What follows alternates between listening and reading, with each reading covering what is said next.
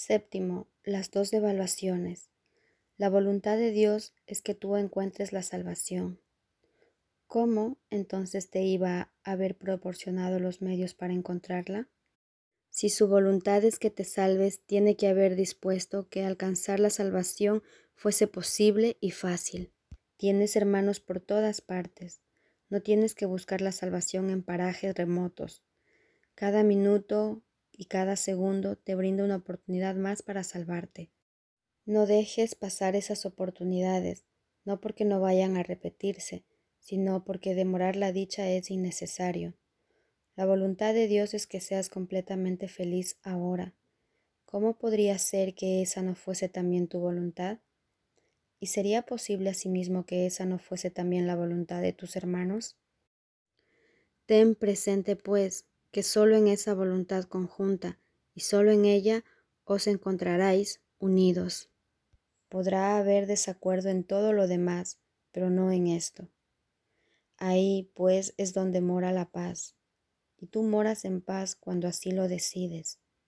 Pero no puedes morar en paz a menos que aceptes la expiación, porque la expiación es el camino que conduce a la paz.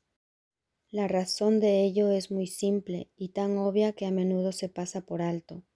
El ego le tiene miedo a lo obvio, porque lo obvio es la característica esencial de la realidad. No obstante, tú no puedes pasarla por alto, a menos que no estés mirando. Es perfectamente obvio que si el Espíritu Santo contempla con amor todo lo que percibe, también te contempla a ti con amor. La evaluación que Él hace de ti se basa en su conocimiento de lo que eres y es, por lo tanto, una evaluación correcta. Y esta evaluación tiene que estar en tu mente porque Él lo está. El ego está también en tu mente porque aceptaste que estuviese ahí. La evaluación que Él hace de ti, no obstante, es exactamente la opuesta a la del Espíritu Santo, pues el ego no te ama. No es consciente de lo que eres y desconfía totalmente de todo lo que percibe debido a que sus percepciones son tan variables. El ego, por lo tanto, es capaz de ser desconfiado en el mejor de los casos y cruel en el peor. Esa es la gama de sus posibilidades no puede excederla debido a su incertidumbre y no puede ir más allá de ella porque nunca puede estar seguro de nada. Tienes pues dos evaluaciones conflictivas de ti mismo en tu mente y ambas no pueden ser ciertas. Todavía no te has dado cuenta de cuán extremadamente diferentes son porque no entiendes cuán elevada es realmente la percepción que el Espíritu Santo tiene de ti. El Espíritu Santo no se engaña con respecto a nada de lo que haces, porque nunca se olvida de lo que eres. El ego se engaña con respecto a todo lo que haces, especialmente cuando respondes al Espíritu Santo, ya que en esos momentos su confusión aumenta. Es muy probable, por lo tanto, que el ego te ataque cuando reaccionas amorosamente, ya que te ha evaluado como incapaz de ser amoroso y estás contradiciendo su juicio. El ego atacará tus motivos tan pronto como estos dejen de estar claramente de acuerdo con la percepción que él tiene de ti. En ese caso es cuando pasa súbitamente de la sospecha a la perversidad, ya que su incertidumbre habrá aumentado. Es evidente, no obstante, que no tiene objeto devolverle el ataque, pues, ¿qué podría significar eso, sino que estás de acuerdo con su evaluación acerca de lo que eres? Si eliges considerarte a ti mismo como incapaz de ser amoroso, no podrás ser feliz.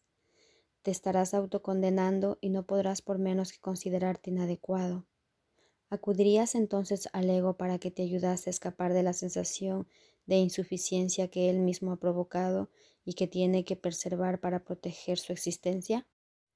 ¿Cómo ibas a poder escaparte de su evaluación valiéndote de los mismos métodos que él utiliza para conservar esa imagen intacta?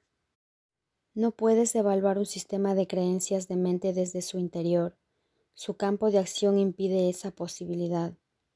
Lo único que puedes hacer es salirte de él, examinarlo desde una perspectiva de cordura y notar la diferencia. Solo mediante ese contraste puede la demencia ser juzgada como demente. Aunque dispones de la grandeza de Dios, has elegido ser insignificante y lamentarte de tu pequeñez. Dentro del sistema que impuso esta elección, lamentarse es inevitable. En él tu pequeñez se da por sentada y no te detienes a preguntar, ¿quién lo decidió así? La pregunta no tiene ningún sentido dentro del sistema de pensamiento del ego, ya que pondría en entredicho todo el sistema en sí. He dicho que el ego no sabe lo que es una verdadera pregunta. La falta de conocimiento de la clase que sea está siempre asociada con una renuencia a saber y esto da lugar a una completa ausencia de conocimiento simplemente porque el conocimiento es total. No cuestionar tu pequeñez, por lo tanto, es negar todo conocimiento y mantener intacto todo el sistema de pensamiento del ego. No puedes conservar solo una parte de un sistema de pensamiento, ya que éste únicamente se puede poner en duda cuestionando sus cimientos.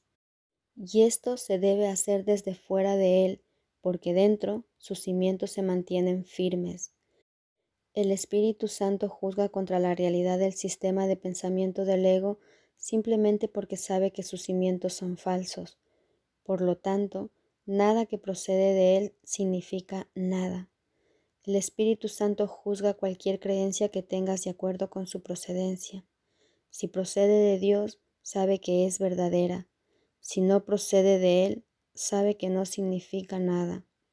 Siempre que pongas en duda tu valor, di, Dios mismo está incompleto sin mí. Recuerda esto cuando el ego te hable, y no le oirás. La verdad acerca de ti es tan sublime que nada que sea indigno de Dios puede ser digno de ti. Decide, pues, lo que deseas desde este punto de vista, y no aceptes nada que no sea digno de ser ofrecido a Dios. No deseas nada más. Devuélvele tu parte, y Él te dará la totalidad de sí mismo a cambio de la devolución de lo que es suyo, y de lo que le restaura su plenitud.